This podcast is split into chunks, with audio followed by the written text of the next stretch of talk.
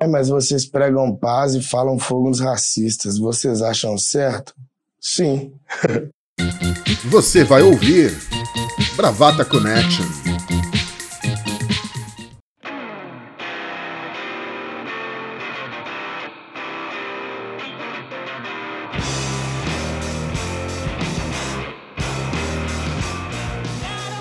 Olá, bom dia, boa tarde, boa noite, brava ouvintes, brava lovers, brava gatas, brava gatos. Esse é mais um Bravata Connection. Estamos aqui todos juntos reunidos numa pessoa só, como diria a grande música de Arnaldo Batista. Arthur, tudo bem com você, bombom? Não. É... Bom dia, boa tarde, boa noite a todos. No último programa, a gente terminou com uma mensagem muito solene dedicando o programa a pessoas que mereciam essa dedicatória, inclusive deixando o programa com um tom mais formal e taciturno. E para tentar, pelo menos, com que a gente termine o programa com alto astral, eu queria começar o programa dedicando esse programa a Miguel, um menino de 5 anos de Recife, que perdeu sua vida pela postura nojenta e nefasta da sinhá, da patroa de sua mãe é, dessa elite ridícula brasileira, a elite mais poderosa do mundo, porque é a única elite do mundo que nunca cedeu um milímetro, essa elite desprovida de caráter, né, de uma mulher branca que mora num prédio construído de forma irregular, que foi um escândalo em Pernambuco, que tem um marido que é prefeito, que não reside na cidade na qual ele é prefeito, que contratou essa moça que provavelmente nem sabia disso, como funcionava a fantasma de sua prefeitura.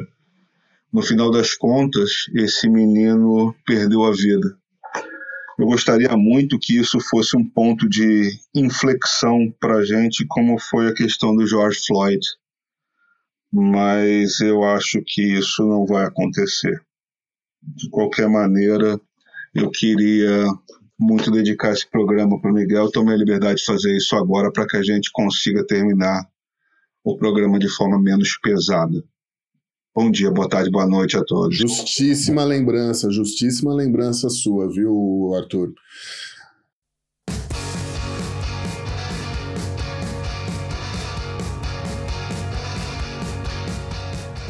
Laura, como você está? Agora de alma lavada, né? Bom dia.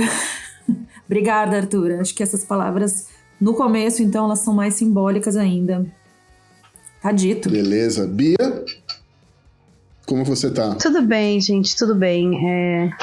Arthur nos representa aí com sua fala. Olá, Juca, como você tá? Uh, estamos bem dentro das circunstâncias uh, de morar nesse país que é um, um pesadelo diário, né? Mas eu queria aqui me, me,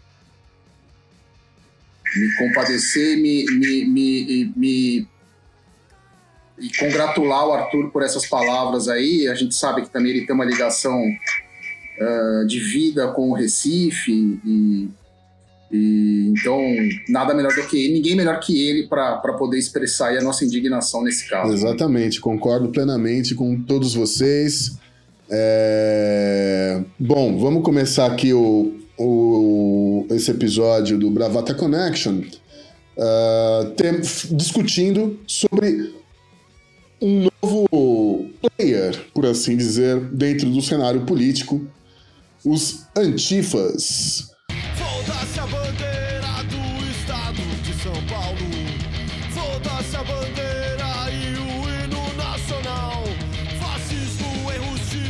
Que surgiram, aí tivemos aí. Um, quer dizer, eles não surgiram agora, né? Já tem um, um, um histórico uh, de alguns anos aqui no Brasil uma ligação também muito grande com torcidas organizadas dos times de futebol, mas veio com tudo no domingo passado com a manifestação que aconteceu ali na, na Avenida Paulista. Laura, você que é palmeirense, esquerdista e antifa, o que, que você pode falar para a gente a respeito? Bom, é, como você mencionou, na verdade, eu arriscaria dizer que o movimento antifa, vamos contemplá-lo na sua origem, né? Cerca de vamos, tem, tem mais tem um século, né? Vamos dizer.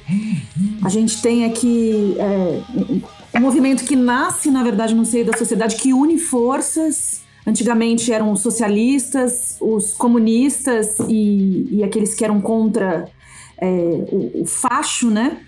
E agora também tem esse viés de unir polos diferentes, forças políticas diferentes e hoje representadas pelas torcidas uniformizadas.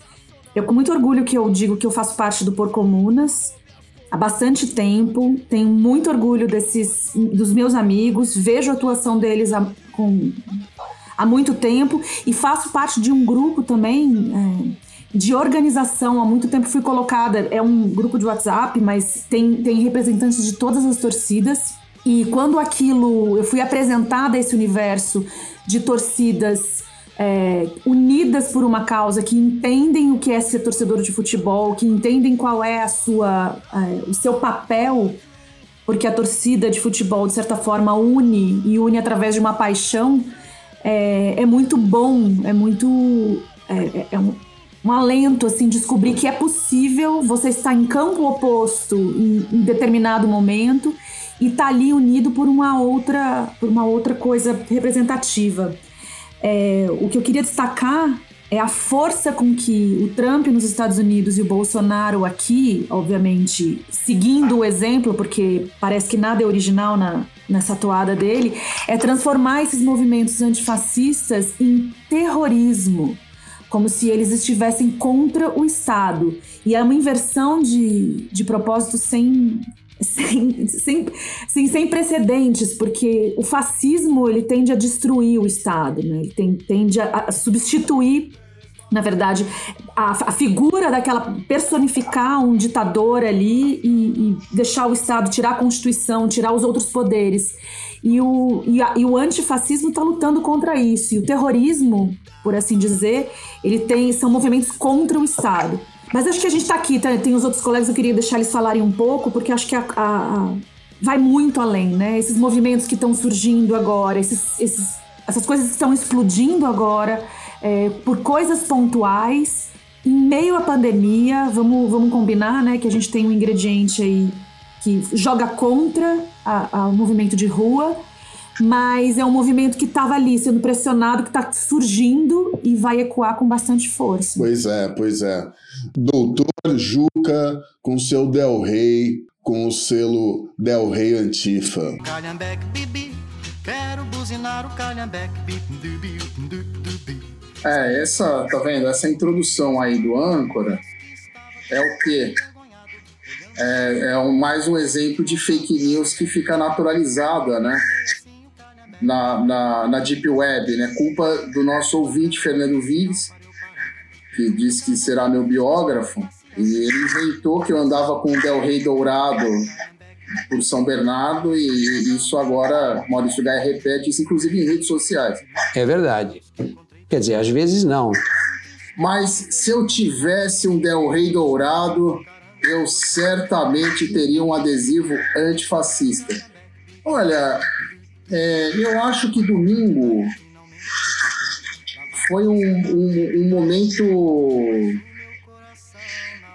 bastante interessante nesses últimos meses e semanas. Desde o ano passado, na verdade, quando houve aquela manifestação pela educação, né? Que foi uma, uma manifestação bastante massiva durante vários dias. Eu compareci, acho que vocês também, né? Encontrei Rodrigo De Juli nela, nosso homem das redes sociais, o nosso sexto Beatle. E eu acho que domingo foi um dia, um dia muito bacana, foi uma catarse muito grande, porque foi o momento que a gente mostrou que uh, nós também estamos na rua. Eu digo nós, né? Uh, simbolicamente falando, né? Nós que somos contra o Bolsonaro, nós que nos indignamos, nós que nos, não concordamos, que tentamos combater eh, diariamente as mentiras, a destruição, a, a, a, insanidade planejada desse governo. Então acho que foi uma foi uma foi um momento muito muito bacana assim e foi um momento em que eles sentiram é, eu digo eles os bolsonaristas né eles eles uh, uh, reagiram a isso, e reagiram mal, reagiram um pouco perdidos, eles não souberam muito como, como enquadrar isso, né? Até porque a linguagem deles é sempre a da violência, a da, a da eliminação do outro, né? E até mesmo o noticiário, é, você vê, por exemplo, a Globo dizendo que é, era uma manifestação pró-democracia, né? A polícia de São Paulo, a PM de João Dória ataca a manifestação pró-democracia, quer dizer, colocando. Deixa eu te interromper, teve uma observação muito interessante de uma das comunidades, acho que até da Natuza, ela falou assim: é uma, é uma manifestação dos, do, de dois grupos, o grupo pró-democracia e o grupo dos, apo dos, dos apoiadores do Bolsonaro. Ou seja, ela colocou muito claramente quem está de que lado do campo, né? Achei muito interessante isso. E eu vou dizer uma coisa, né? A polícia, eu, eu, ouso discordar que a polícia é do João Dória. É, a polícia se comportou como sendo do, do Bolsonaro e tá na mão do Bolsonaro e a gente sabe, acho que vocês podiam comentar sobre isso também, a forma como a polícia se comportou. A polícia do Bolsonaro. Bota na conta do Papa. É, eu, eu, eu, eu, digo, eu, digo, eu digo a PM do João Dória porque, veja, é claro, há, há, várias nuances aí sobre a atuação policial, a gente pode falar isso mais para frente. Eu digo que a PM do João Dória porque João Dória é o governador do estado e a polícia tem que submeter a ele. Agora, a gente sabe que nas internas, politicamente, a questão é muito mais complexa e isso não se restringe ao estado de São Paulo. No Ceará, a gente teve exemplo muito claro disso.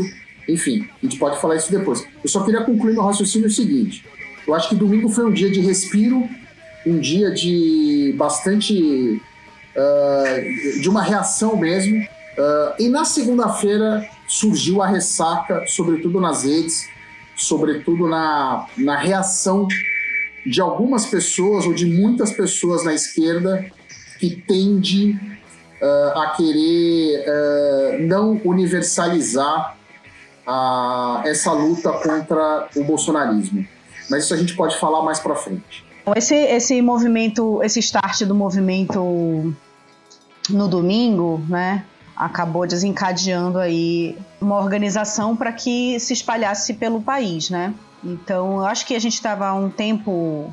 A gente está há muito tempo um pouco letárgico, né? Muito essa, essa coisa de, de, de, de ativismo de rede social. E como a Lau falou, a pandemia acabou que atrapalhou um pouco, né? É, na, segu na segunda, na terça-feira, um movimento pró-democracia foi organizado aqui em Manaus é, e eu participei desse movimento, uh, desse manifesto. E me surpreendeu muito. Assim, Manaus é uma cidade peculiar, né? Você não consegue marcar as coisas assim. Você tem que pensar desde o horário adequado, porque, tipo, você marcar uma coisa muito cedo, com muito calor, ninguém aparece por causa do calor, entendeu? É complicado. Mas o que me surpreendeu é que foi um movimento marcado para as 14 horas, a hora que o sol tá assim, rachando, e levou muita gente para rua. Muita gente jovem, é verdade, muita gente jovem, jovem mesmo. É, mas levou muita gente para rua. E assim, a, a, a, a, comunicação entre os grupos de WhatsApp, aquela coisa, a gente, a gente sentia muito latente sentimento de, de receio, de como, como, ia, como, ia, como isso ia ser recebido na rua pela, pelas pessoas e, claro, pela polícia. E acabou que estava todo mundo tenso esperando que fosse haver algum confronto ou alguma coisa assim, mas o movimento acabou sendo completamente tranquilo, pessoal até organizado a ponto de manter distância, manter um distanciamento social, que eu achei muito muito bacana. É, porque é uma preocupação, né? Obviamente, você botar duas mil pessoas, né? é, na rua, numa rua, tudo bem, é aberto, o, o, o, ar circula, mas é uma preocupação latente, né? Então esse, esse movimento, houve esse, esse evento aqui em Manaus que foi muito muito tranquilo de forma geral. Sempre rola ali uma, uma outra uma outra desentendimento, mas não não descambou para nenhuma violência de lado algum, pelo contrário, foi foi sossegado. E assim, o que você, o que é, o que já, o que tá, o que eu percebo essa movimentação toda é essa discussão que o Juca levantou uh, de quem tem direito de estar uh, nesse, no, nesse movimento ou se autodenominando antifa ou quem é quem na história do Brasil. Não, você não pode dizer isso porque você você é, é, contra o Bolsonaro, mas você é capitalista, então você não tem direito de erguer minha bandeira. É, esse, essa, essa, pluralidade de bandeiras e essa e essa essa intenção de querer cada um da sua bandeira mijar em volta do poste para marcar território é, eu acho um pouco danosa, ao invés de uh, tentar agregar. Eu sei que é difícil tentar agregar muitas bandeiras num, numa coisa só, mas um, eu acho que o momento é esse, não o momento de defender o seu territóriozinho. É, é, para marcar, não, eu sou esse aqui, eu não me misturo com esse, ou eu, você não tem direito de dizer que você é isso ou aquilo, você não leu o manual, é, que é o que está rolando muito. Eu não sei, eu, eu, imagino que vocês também estejam percebendo essa movimentação na, nas redes sociais, né? Acho que é uma coisa que está que tá muito latente essa discussão uh, dentro da esquerda, né? E que, e que deteriora, deteriora todo o movimento de uma esquerda uh, de, uma esquerda única, digamos assim, de uma frente ampla de esquerda. Mas assim, assim a, é, é, essa, essa, essa tendência de, de, se dissociar de um grupo ou de outro acaba, acaba minando o movimento, né?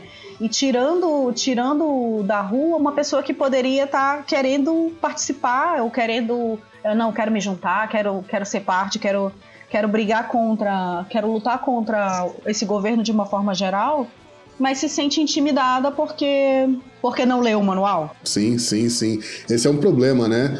O sindicato dos antifas está exigindo a carteirinha das pessoas por aí, né? Cara crachá, cara crachá, cara crachá. Tem que estar tá com mensalidade em dia. Arthur, sua vez, meu ah, amigo. É, vou aproveitar que eu estou virado no Jiraya, vou até pedir para você colocar uma música especial para minha fala. Gaiteiro, toca o um negócio aí.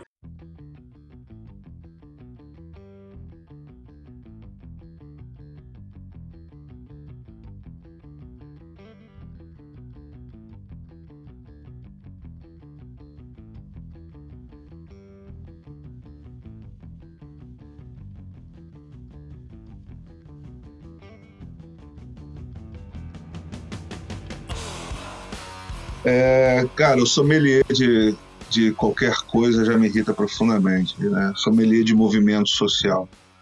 É, porque é o seguinte, eles estão tratando o Antifa baseado no conceito histórico de Antifa. E aí a gente tem o fascismo histórico.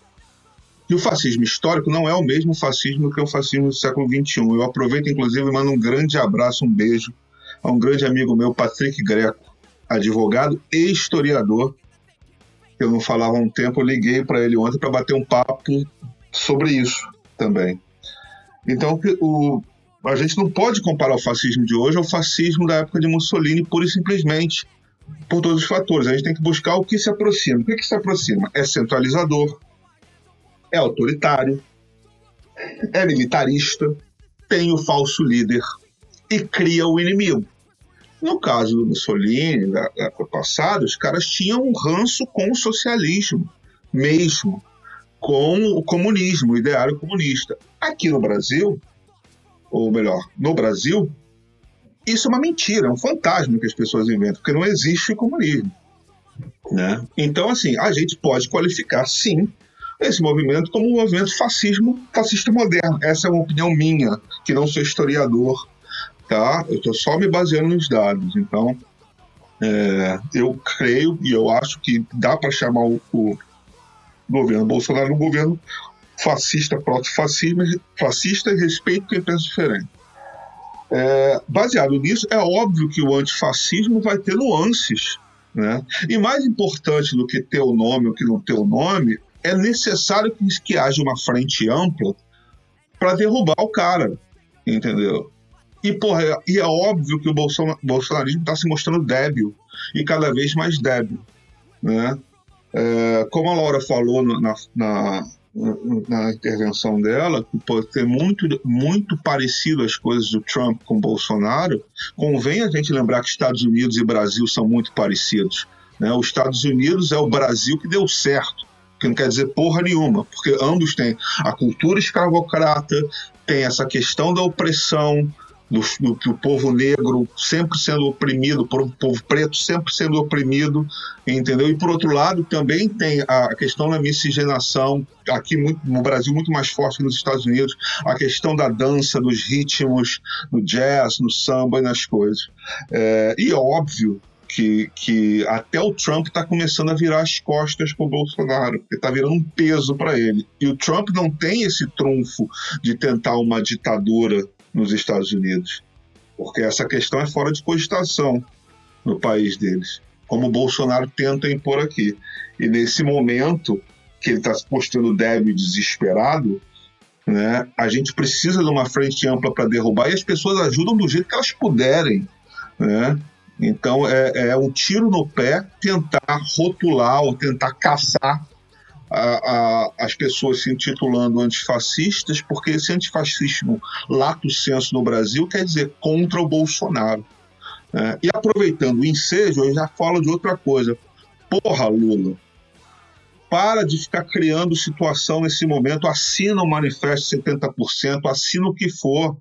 Não é momento de ficar criando nuance, não. O momento agora é resolver o problema. O problema é tirar o Bolsonaro entendeu? Voltar para uma discussão democrática do que é direita e esquerda depois que se aniquilar a extrema direita. Isso é que é importante agora, entendeu?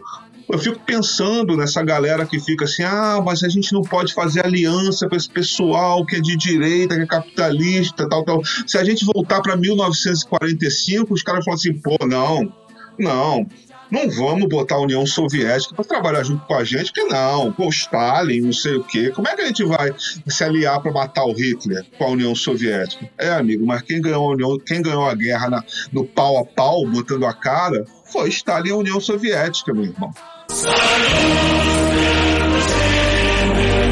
Estados Unidos fez muito bem, fez o dia D, foi bonito, foi, foi lindo, foi alegria, deu vários filmes maneiros e ganhou vários Emmys para HBO. Mas na hora que o pau cantou, quem estava na frente foi a União Soviética. E os dois se entenderam do jeito que deu.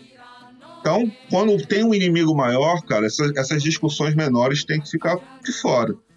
A gente tem que ser antifascista e fazer valer esse antifascismo lato senso do jeito que der. Tá. É, tem algumas coisas é, que eu queria só comentar.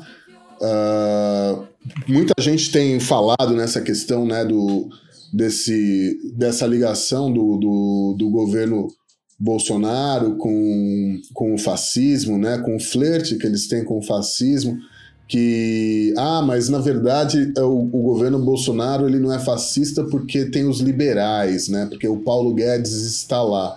É sempre importante lembrar que tanto Mussolini como Hitler eles não chegaram eles não chegaram onde chegaram sem a ajuda sem a complacência de liberais tá é bom lembrar mal que o fascismo o nazismo o totalitarismo em si ele sempre teve aval do capital Sim. É bom lembrar que o ministro da Economia do Terceiro Reich era Krupp, que era grande acionista e, e, e dono de um grande grupo econômico, o Grupo Krupp. Então, eles sempre tiveram o aval do capital, inclusive o crescimento econômico no, na época do nazismo foi exponencial porque ele valorizava a fundo o movimento capitalista sem observar as questões sociais. Sim, com certeza, com certeza. Posso, posso, ter, posso só interromper? Pode, lógico. Uma, pode, uma observação inter, interessante. É, tem, tem, duas coisas assim.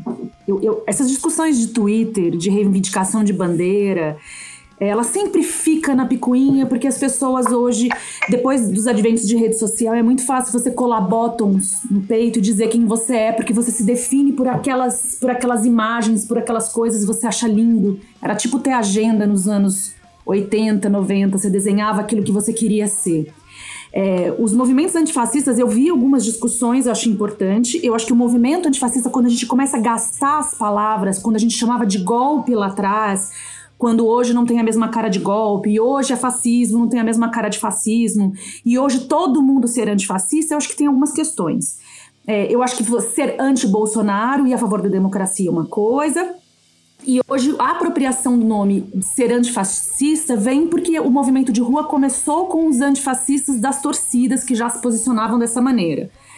É, eu vejo alguns problemas, sim, em manifestos como esse dos 70%, dos Juntos e, e coisa e tal. Eu acho que assim como as, as, manifestações pela volta da democracia, eles foram se construindo e as alianças foram se formando através do tempo e de pessoas politicamente também que não eram ligadas, isso leva tempo. Eu vejo o Lula se posicionando de uma forma, eu, eu me oponho a, a, algumas coisas que ele falou, mas por outro lado, a gente teve 2013 aí recentemente para mostrar pra gente que a gente não pode embarcar em qualquer coisa. Não é agora, ai, vamos todos nos unir e rasgar. Não se trata só de quem botou a Dilma para fora, mas se trata, assim, de gente que tá se dizendo antifascista e que é liberal. Os Estados Unidos foram contra os nazismos depois que Pearl Harbor foi, foi bombardeado. Estados Unidos não falavam um pio sobre o nazismo. Os liberais, assim como Paulo Guedes, e vamos transpor né, a história, eles não falam um pio sobre o autoritarismo. Ontem, um cara da Bolsa veio falando que a, a, o movimento na Bolsa do Brasil está melhorando e tal, e que o pior passou. Para ele, o pior passou porque o autoritarismo não importa. Se esse cara hoje, se amanhã prejudicar o negócio dele, ele vai colocar uma bandeira antifascista no peito e vai dizer que é antifascista. Eu vejo problema sim com isso. Eu acho que as pessoas têm sim que ser contra o Bolsonaro, mas precisa se desenhar um movimento é, estruturado e a gente precisa se posicionar bem no tabuleiro, porque não adianta nada empichar um Bolsonaro, por exemplo, e chegar um Mourão, que é um outro fascista, sim, mais limpinho. Vide o artigo que ele escreveu no Estadão recentemente, como ele se posiciona. Ele é um autoritário também, mas muito bem mais palatável para os liberais. Vai manter o Paulo Guedes. E aí a gente pega essa, a nossa bandeira e esse monte de pôster, dobra bonitinho e enfia no toba. E aí todo mundo, a Xuxa que tinha colocado a bandeira antifascista, tira, porque para ela tá bom. Pegou pesado. Então eu vejo com problema assim. Eu acho que a gente precisa debater, precisa ser contra, mas precisa estar tá muito bem desenhado no tabuleiro quem tá do seu lado e quem não tá não vai ser bala de prata, gente na rua pedindo impeachment do Bolsonaro. Vão ser os pequenos movimentos e vários movimentos ao mesmo tempo. Vai ser pressão no Congresso, vai ser pressão no STF, vai ser movimento de rua, mas eu acho muita perfumaria ficar dizendo quem pode ou quem não pode ser antifascista e também a gente ficar defendendo que Xuxa pode usar a bandeira antifascista e que outras pessoas podem dizer que são antifascistas, porque essas pessoas vão ser as primeiras a tirar a bandeirinha a hora que o liberalismo puder, a hora que as reformas estiverem de novo no Congresso. E isso sim é um problema pra gente, porque daí tudo isso que a gente está botando aqui em pauta, que é o racismo, que é a opressão de povo pobre, que é a opressão de índio, que é tudo sobre contra a floresta amazônica, isso vai estar tá na pauta de novo e essas pessoas vão se calar. Então eu vejo sim com um certo problema a gente, ai, vamos todos nos unir. Eu não engulo mais. A gente, 2013 é muito recente para a gente falar que tá tudo bem, vamos todo mundo se unir, não tem bandeira e não tem partido. Esse papo eu não engulo mais, não, gente. É importante dizer também que tá rolando no TSE um pedido de cassação dessa chapa Bolsonaro-Mourão, né, que seria o melhor dos mundos, né, porque esse pedido gera novas eleições, né, que aí seria a barba, cabelo e bigode. Mas truco, né? Truco. Truco. Óbvio, né? Truco seria. Mas não vai rolar, mas seria a melhor, a melhor coisa possível. É, eu, eu, eu, eu queria falar é, em cima do que a Laura falou. Eu discordo bastante da Laura, tá? É, muito. O que é raro acontecer. É porque eu acho que há uma confusão é, é, entre o que é aliança política e o que é sintonia, o que é sintonia ideológica. Uh, a aliança política não é pedido de casamento, não é amizade eterna, não é nada disso. É a confluência de interesses urgentes. E o interesse urgente hoje é derrubar o Bolsonaro.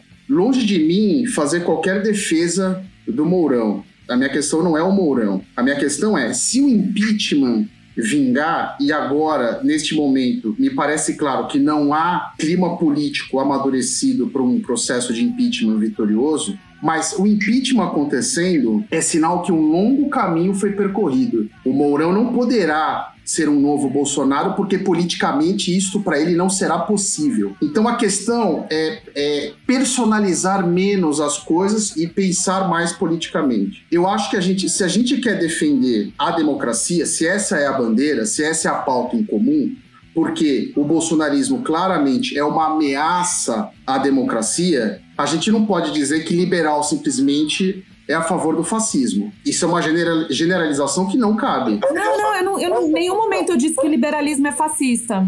Mas o liberalismo ele, fler, ele, fler, ele flertou várias vezes com o fascismo. É isso. Eu não, veja, eu, não, não, eu não tô negando isso. O, o, exemplo que o Arthur falou, a questão da união com o capital, não é, eu não estou discordando disso. Eu só, eu, eu não sou, eu não, eu, o que eu quero dizer é que do jeito que está colocado, parece que você ser liberal significa que você é fascismo, portanto você não pode defender a democracia. Não, há liberais e liberais, né?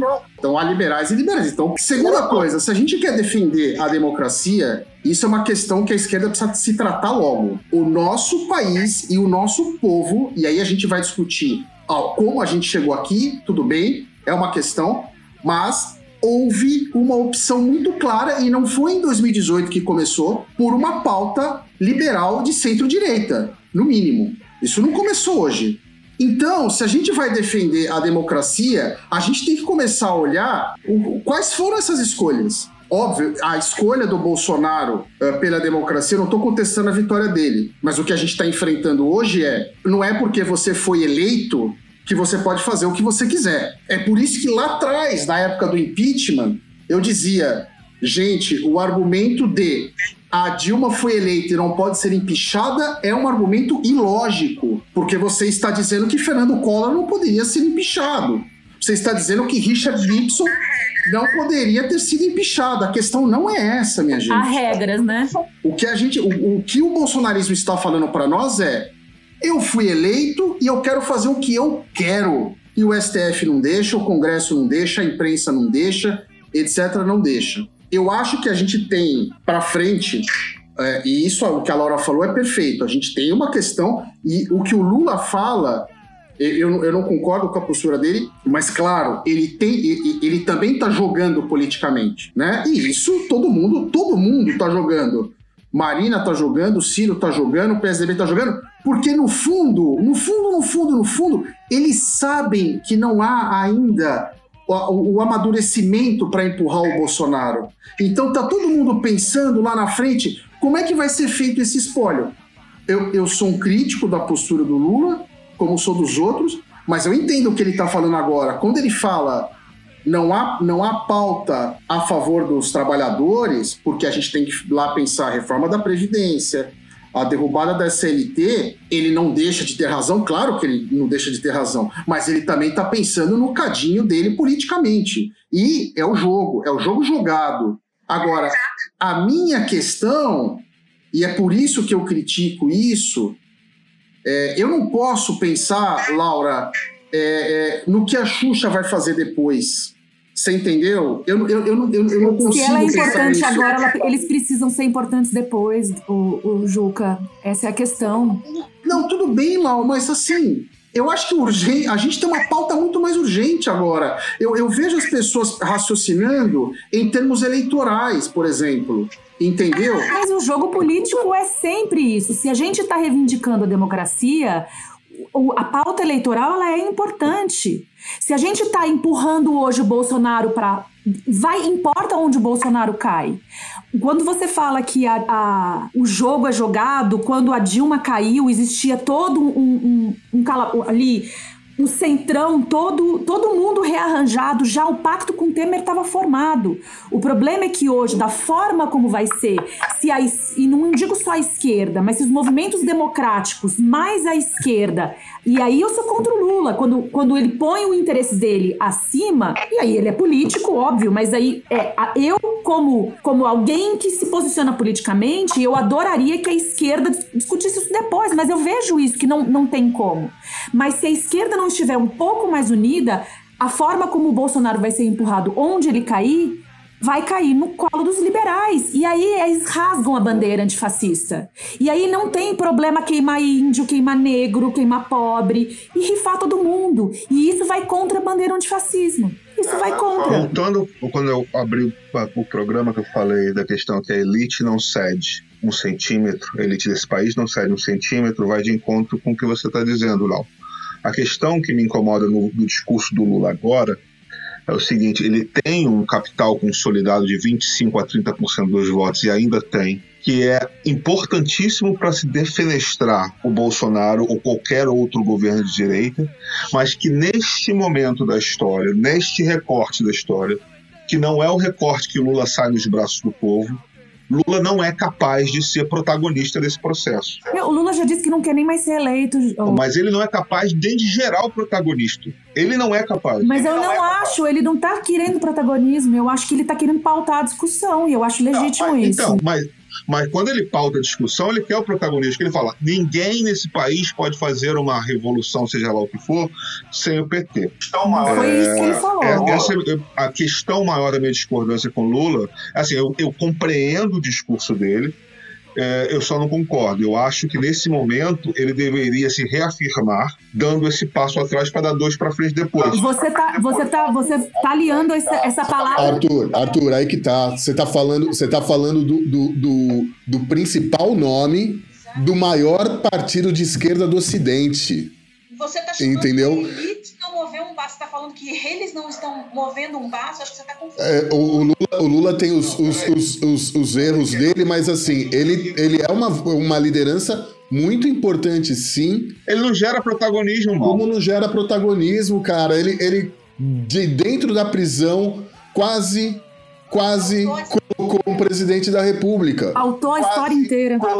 Entendeu? Como não gera protagonismo? Não, ele de dentro da prisão, ele botou um monte de gente que o rejeita no colo do Bolsonaro. Bicho, mas, mas ainda assim, em três semanas ele, em três semanas ele conseguiu 47, 48 milhões de votos pro, pro candidato que ele, que ele indicou.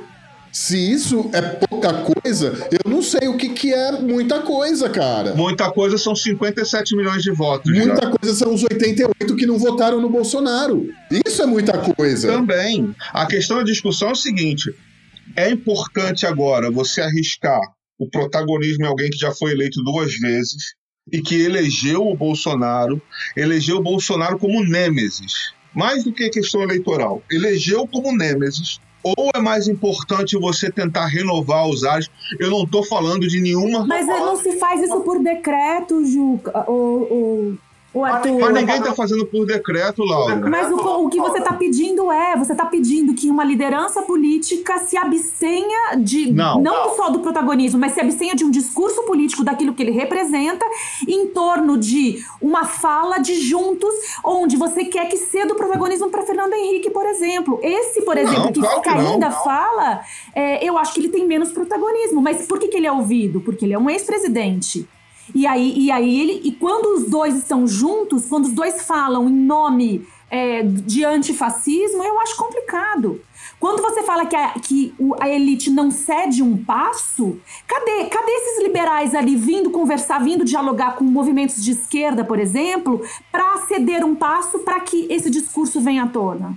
Mas são duas coisas completamente diferentes. Quando eu falo. Eu, então, eu não sei porque que você iniciou a sua conversa dizendo que, ah, como eu falei lá atrás, a, a, a elite não cede, e aí você fala do Lula. Para mim, isso é uma fala confusa. Não, então eu deixo claríssimo.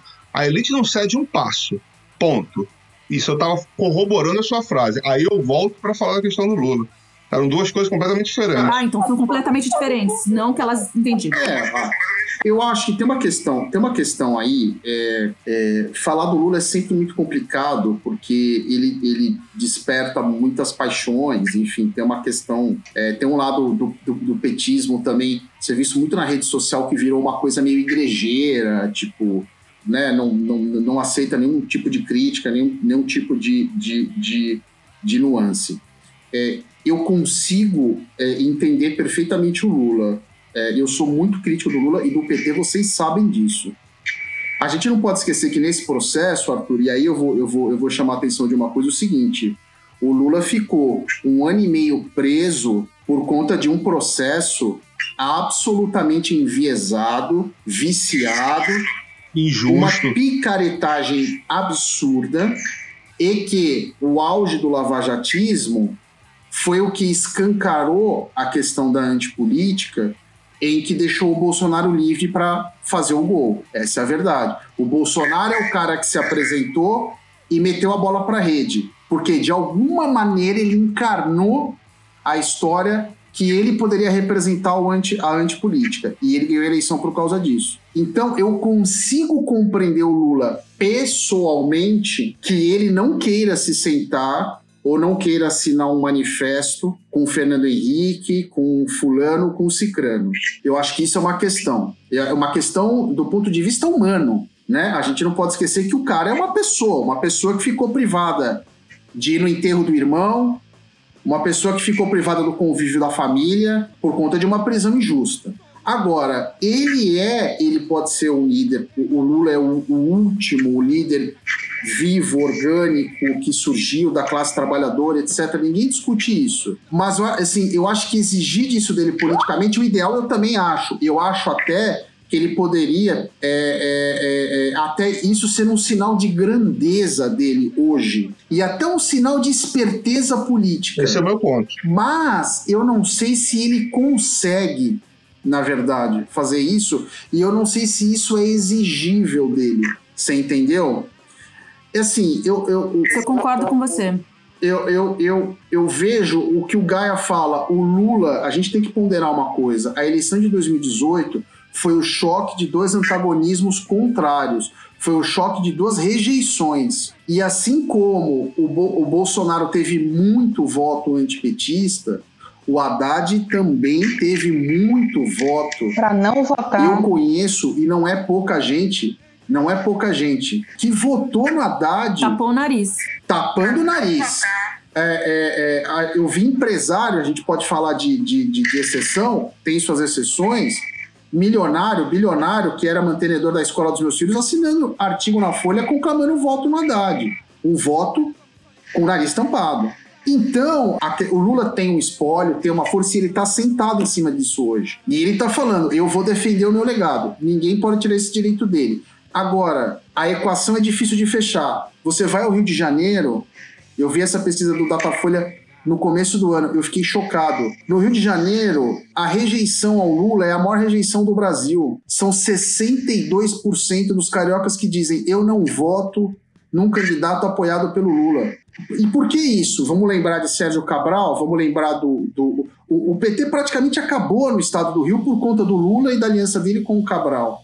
Olimpíada, quebrou a cidade. Olimpíada. Então, por isso que eu digo, é muito, é muito, é muito difícil hoje você falar sobre o Lula sem despertar paixão, sem despertar uma coisa muito antagônica. E o bolsonarismo se vale disso. Porque, ao mesmo tempo, eu acho que esse, esse, essa rejeição à, à, à política tradicional, ao PT, etc., é, é, é uma força. O antibolsonarismo também é. Agora, é isso, eles continuam se degladiando.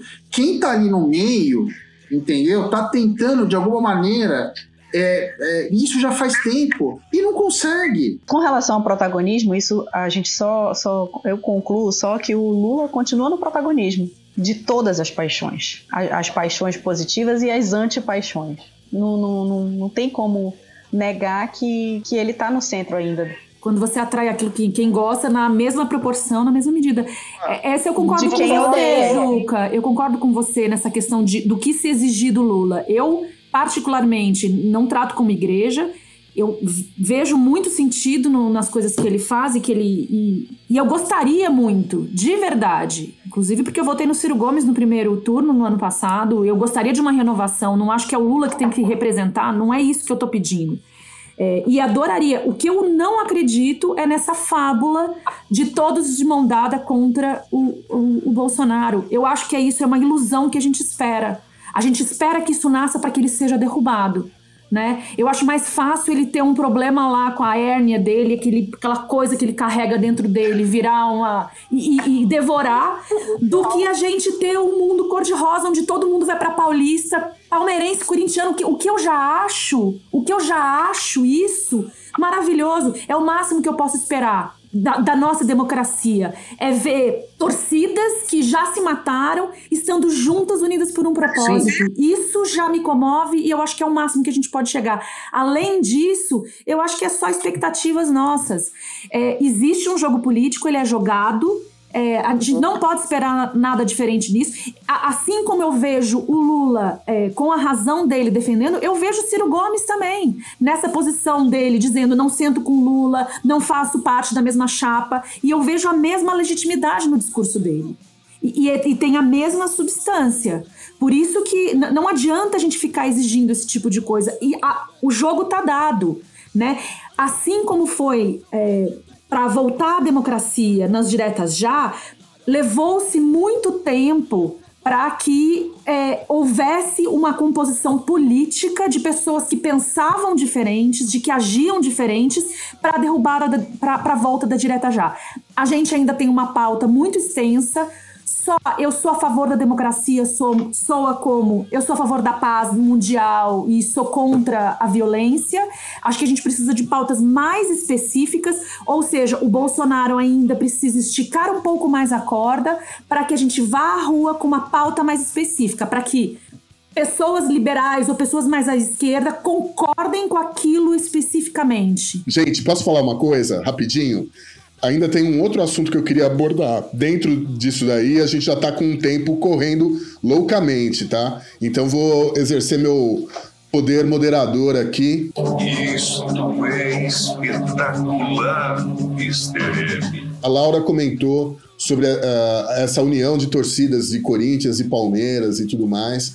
Eu, não foi a primeira vez, eu lembro que em 2017, quando a Judith Butler veio fazer uma palestra no, no, no Sesc Pompeia, né? Houve uma convocação feita por pessoal do, do, MBL, Alexandre Frota, aquele vagabundo do Douglas Garcia, deputado estadual, também estava lá com um canivete, inclusive. E aí se decidiu montar uma, um cordão sanitário que permitisse que a palestra acontecesse que a, e que a Judith Butler ela entrasse em segurança e pudesse sair em segurança também no Sesc Pompeia. Apareceram lá, fazendo parte desse cordão também, o pessoal do Coletivo Democracia Corintiana, juntamente com os Por Comunas. Então tava lá todos os maluquinhos lá na frente do, do Sesc Pompeia, daí vem vindo pela Rua Clélia um monte de bandeirão do Corinthians e Palmeiras junto descendo para meter o apavoro nesse tipo de gente covarde. Tão covarde esse Douglas Garcia que ele pegou e foi o responsável por esse dossiê Antifa que estourou aí nessa semana, onde várias pessoas foram elencadas ali como, como antifas, como se isso fosse um crime, como se elas fossem criminosas, bandidas, terroristas. Eu queria que vocês comentassem um pouquinho a respeito dessa lista, o que, que vocês têm a dizer sobre isso, e gostaria que vocês fossem muito rápido com relação a isso. Douglas Garcia é um bandido que, infelizmente, Uh, se elegeu deputado estadual. E o que, eu, o que eu acho que deve acontecer é essa lista não circular, porque a gente vive um momento de muito perigo, um momento realmente em que é, as pessoas se sentem encorajadas a atirar em, em, em, contra edifícios que estão fazendo panelaço contra o Bolsonaro, o momento em que pessoas vão desfilar com caixão na Avenida Paulista, o momento em que as pessoas vão ameaçar profissionais da saúde em protesto. Então, essa ali, primeira coisa, essa lista não pode circular. segunda coisa, eu espero, uh, e já tem gente se movimentando a esse respeito,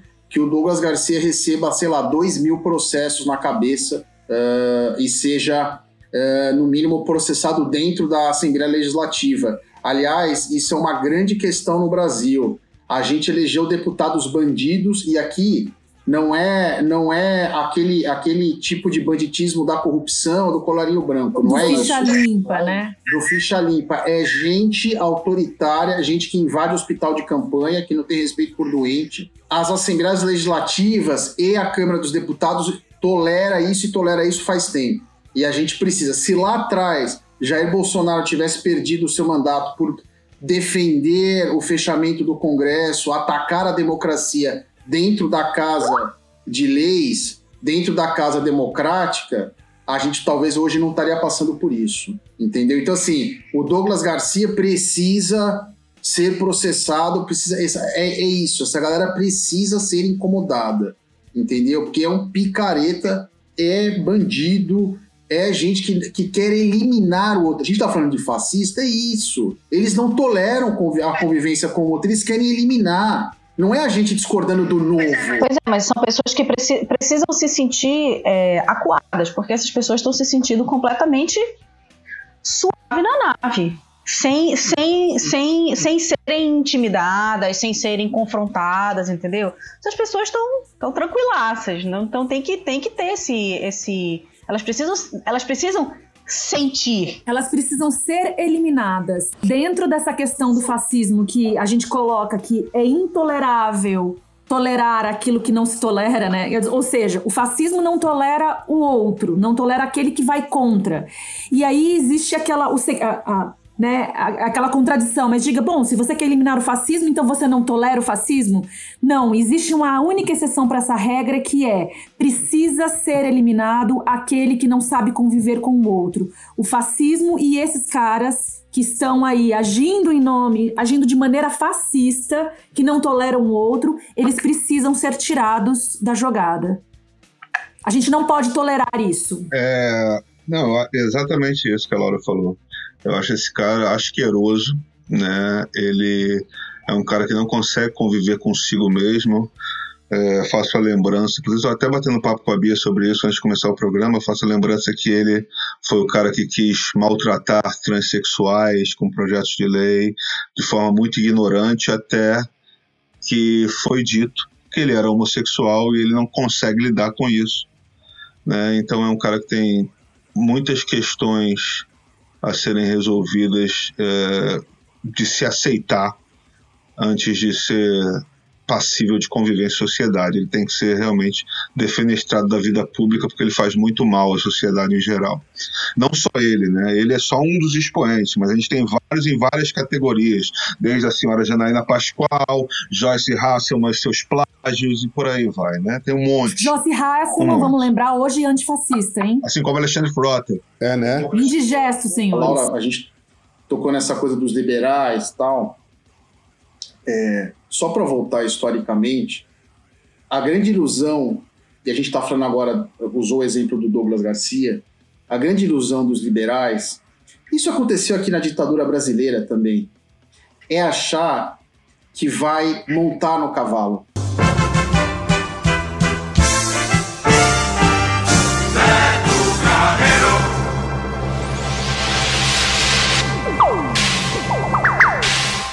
Eles acharam que ia dobrar o Bolsonaro, né? Bolsonaro é um exemplo claro disso. E o Bolsonaro é muito, é, é muito explícito. Porque você, você imagina Sérgio Moro conversando com o Bolsonaro para entrar no governo. O que, que ele pensou? Esse cara é uma topeira. Você São entendeu? duas topeiras, né? Esse cara é um limitado. Ah, mas ele é juiz, né, Laura? ele é a estrela da Lava Jato. Ele estava todo dia no Jornal Nacional. Então, esse cara, Bebiano, Santos Cruz, todos eles. Paulo Marinho. Paulo Marinho, todos eles acharam que iam montar no cavalo. E o cavalo só dá coice, meu amigo. na Alemanha foi assim, na Itália foi assim. Você entendeu? Ele acha que vai montar. E no final, não existe porque o fascismo é uma máquina que não para de se alimentar. Ele precisa se alimentar o tempo inteiro. Então, quando você eliminou todo mundo, você vai começar a comer os seus inimigos, os seus amigos também, os seus aliados também. de Stalin o que fez com todos os, os aliados dele, matou um por um. Exatamente. Entendeu? Então, essa é a grande ilusão. Por isso que a ideia de que você vai persistir nessa dicotomia. Não, o Bolsonaro, tudo bem, mas o Paulo Guedes, não, o Paulo Guedes é 10. O Paulo Guedes é pior que o Bolsonaro. É pior. Eu não sabia disso. Na coluna do Hélio Gaspari domingo passado, a gente está gravando hoje no sábado, 6 de junho. É, eu, não, eu não tinha prestado atenção e foi um detalhe menor da, da, da história da reunião ministerial do lado do dia 22 de abril. O, o, o Paulo Guedes citou presidente do Banco Central da Alemanha nazista e o Gaspari, e, o Gaspari utiliza essa, essa, esse dado na reunião para dizer que a, a, a indignação do, do Abraham Weintraub com a, a, o- o- a perseguição judaica, etc., é tudo uma grande questão. É tudo uma grande patifaria. Porque se ele tivesse incomodado é, com isso como judeu, ele teria sido contra a fala do Paulo Guedes na reunião. Entendeu? Então isso, isso precisa ficar claro. Né? Só discordo de você em uma coisa, Juca. Uma coisa. Chamar o Bolsonaro de cavalo, pelo amor de Deus, né? Aquilo é um burro, aquilo é. Nem pra isso, é uma ameba. Eu já de antemão peço, peço desculpa ao- a- aos equinos, aos cavalos, animais lindíssimos. Os equinos, os assininos, não, né? Porque, poxa, o jumento, o asno. Juca nunca mais vai poder passar na frente do jockey. Fazer minhas apostas. Nunca fizeram mal a ninguém. Bia, você tem algum, algum comentário a fazer? Não, eu ia comentar o seguinte, Lau, eu entendo o seu ponto de vista de, ah, eu não, não, não, não consigo acreditar em todo mundo junto se unir para por, um, por um, um bem comum ou uma bandeira comum. Mas e aí? Como fazer isso nesse momento? O que fazer nesse momento? Eu acho que todos os movimentos, eles são válidos. Acho que a gente vai comendo pelas beiradas. Já foi provado que não vai haver uma bala de prata. Então, se a gente está esperando aqui uma, uma, um contragolpe da história acontecer e, e- e- tudo, o castelo de cartas cair, isso não vai acontecer. Então, a, a gente não precisa, inclusive, ficar desesperado porque não vai haver essa união de povos. A gente não precisa, né? A República, é, o Império não foi dominado nem na- no, no Star Wars com a união de todos. Cada um fez a sua luta, né? Até na, na- na- na história foi feito desse jeito. Então é isso, a gente tem que lutar, não, tem que resistir. A resistência é muito importante, né? Ela foi bastante criticada ali no passado por conta do, inclusive do petismo, né? Do Lula. Tem muita coisa que, que aconteceu que eu achei muito ridícula, tudo mais. Mas a resistência na história ela é muito importante e ela e ela de certa forma acaba vencendo. E, e esses pequenos movimentos eclodindo em nome do racismo, em nome de é, é, Hoje a pandemia joga contra a gente, né? Mas as pessoas estão em casa e isso tá ficando latente. A hora que a gente puder sair na rua, eu acho que a gente vai ter essa sensação dessa, dessa união. E eu vou me satisfazer com isso. Mas me satisfaço com isso, mas infelizmente eu já tenho mais de 40. Eu não consigo mais acreditar que, que isso vai ser tão bonito. Eu acho que vai ser feio, a gente vai perder muito e é isso. É, em cima dessa, dessa fala que a Laura é, é, falou da bala de prata, eu concordo com ela. E eu queria fazer um lembrete, a gente não precisa ir muito, muito fundo na história. Quando eclodiu o mensalão, a questão era: esta é a bala de prata. Vão tirar o Lula.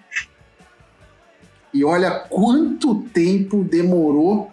Se você partir do mensalão ao impeachment Ele da foi Dilma. reeleito e fez a sucessora duas vezes. Foram 10 foram dez anos. E o mensalão não foi uma crise qualquer. Não foi uma crise qualquer. Mas teve um preço relativamente alto também, que ele botou José Dirceu no altar de sacrifício, né? Tipo, ele teve que, ele teve que ceder o Zé Dirceu, vamos dizer Ele assim. sacrificou quase que todo mundo. É, na, na verdade, o Lula, ah, o Lula estava disposto a ceder mais.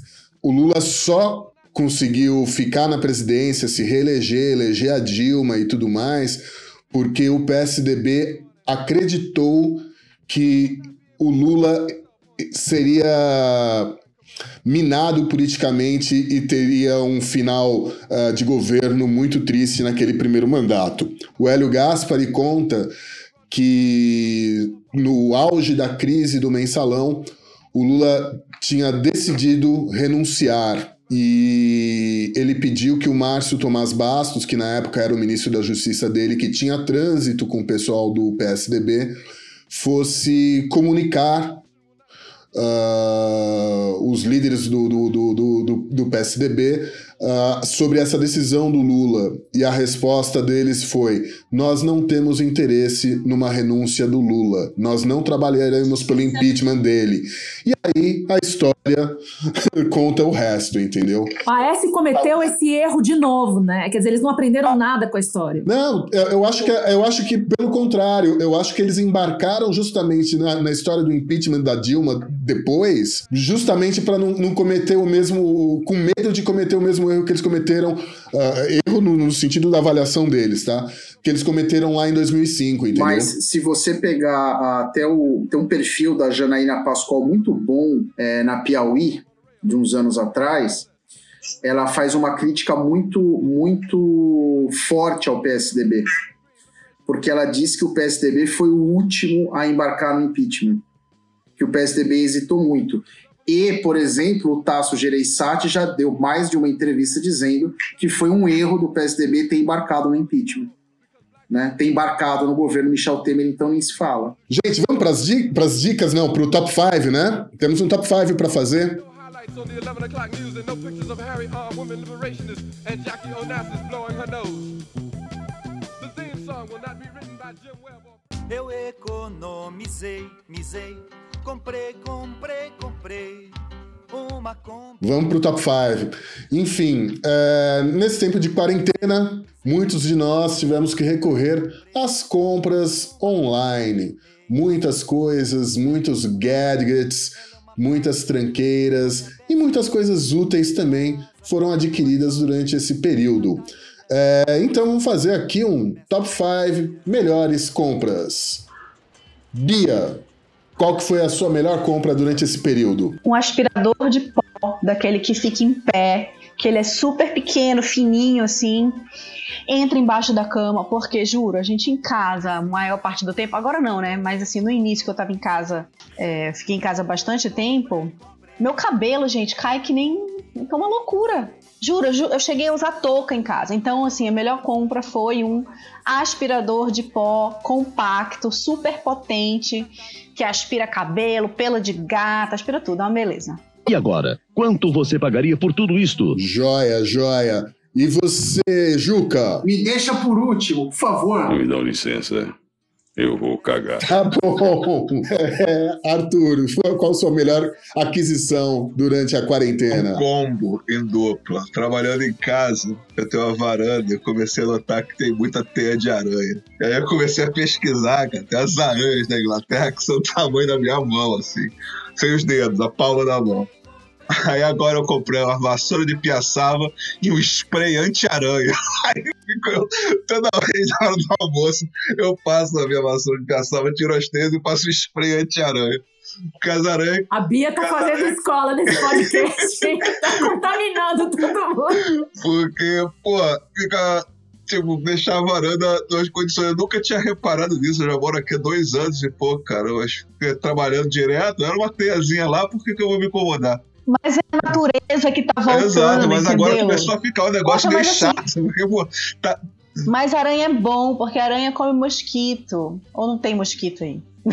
tipo, tem pouquíssimos, assim. O problema não é. Assim, eu- tenho, eu tenho uma regra. A aranha que tem perna longa e cabecinha, eu deixo. Ela come os mosquitos, não faz mal a ninguém. A aranha que é grande, pula e corre, eu mato. Pula e corre é Porque, foda. né? Antes ela do que eu. Aí é que ela, rola, rola uma missão, assim, antes ela do que eu. E você, Lau, qual foi a sua melhor compra durante a quarentena? Eu vou falar uma coisa pra vocês.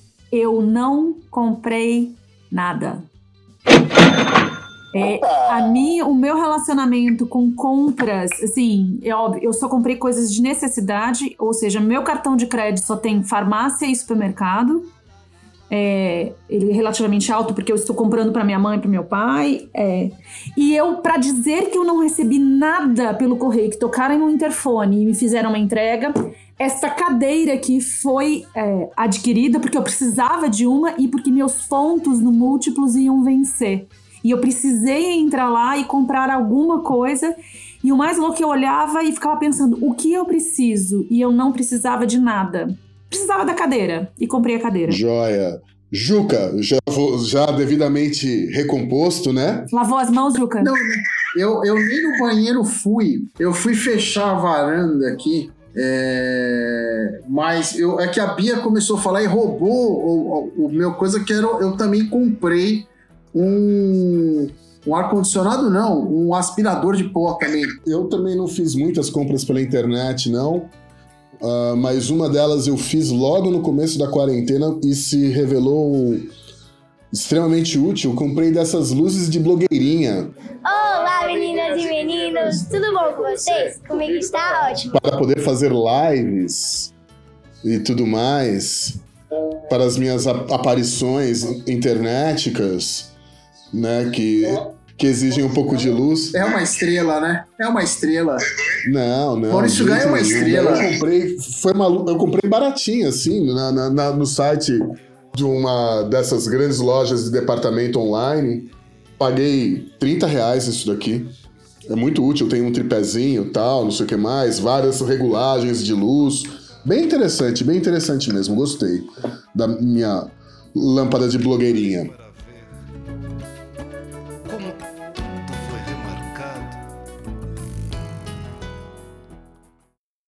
Novo não me choca mais.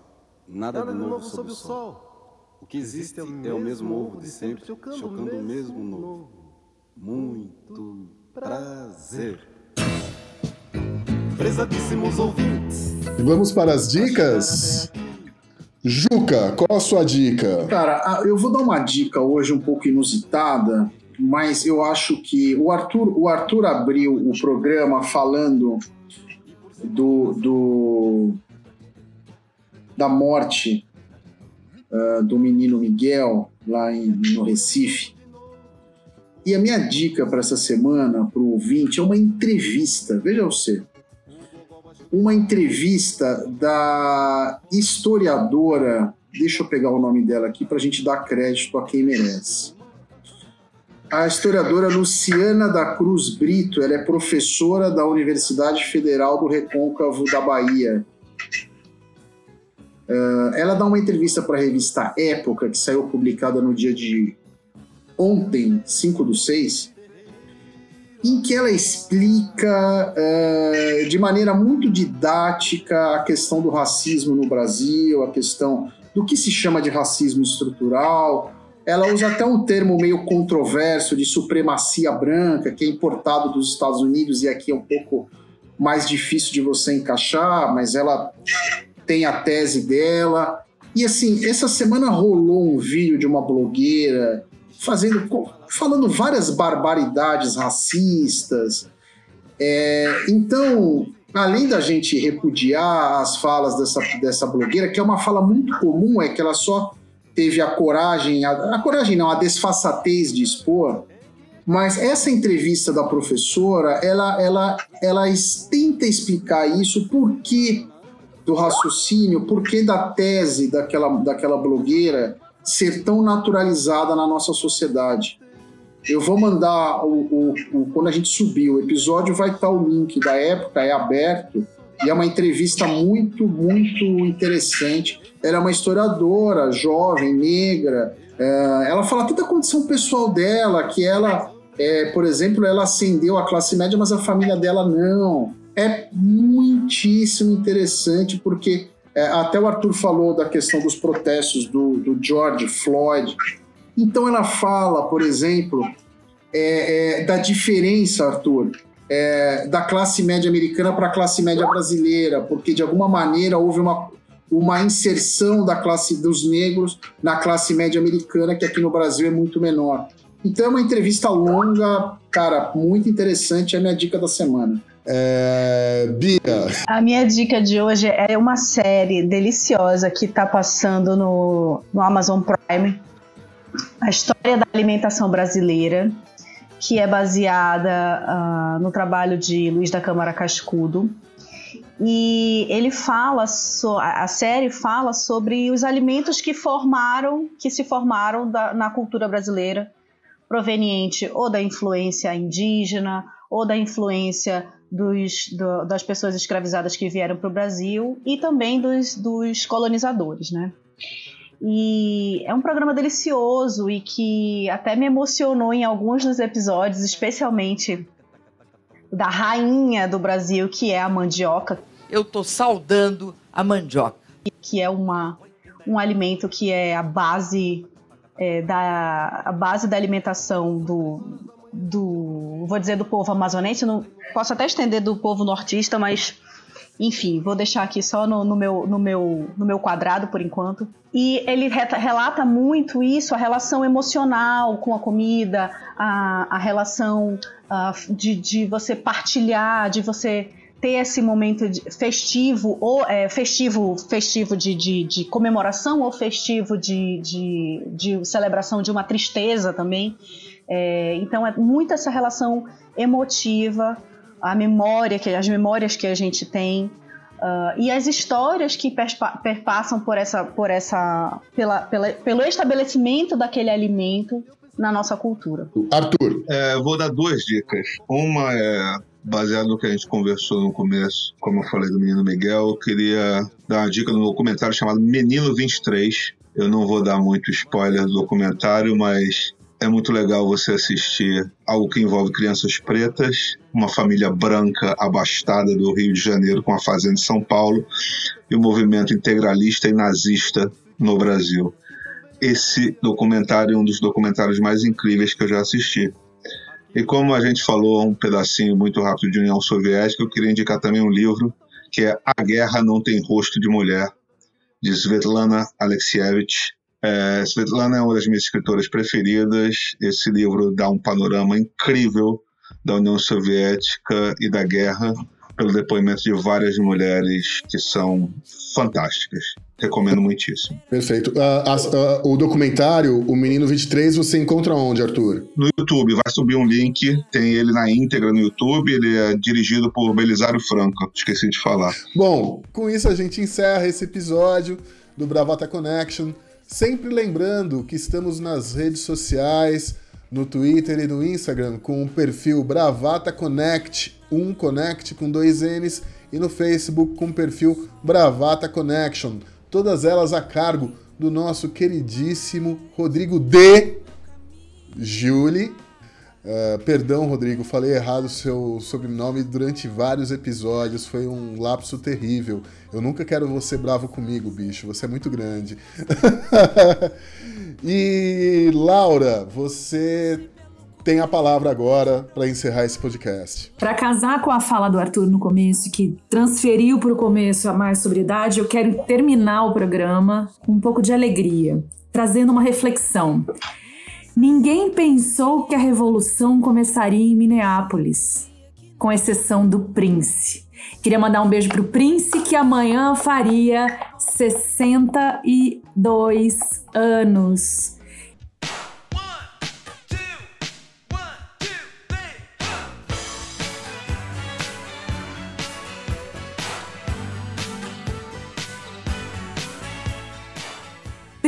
Você não mereceria ser ressuscitado.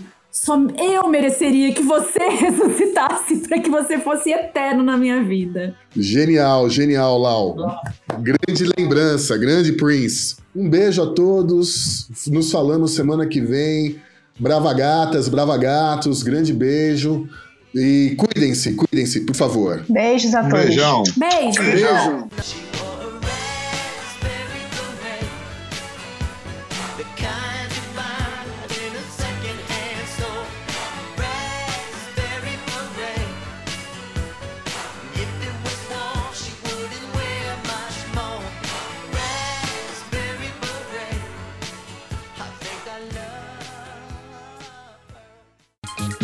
Você ouviu Bravata Connection.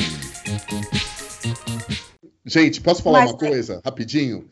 É, Ainda tem um outro assunto que eu queria abordar. Dentro disso daí, a gente já está com um tempo correndo loucamente, tá? Então vou exercer meu poder moderador aqui. Eu só posso, eu só posso dar só um detalhe?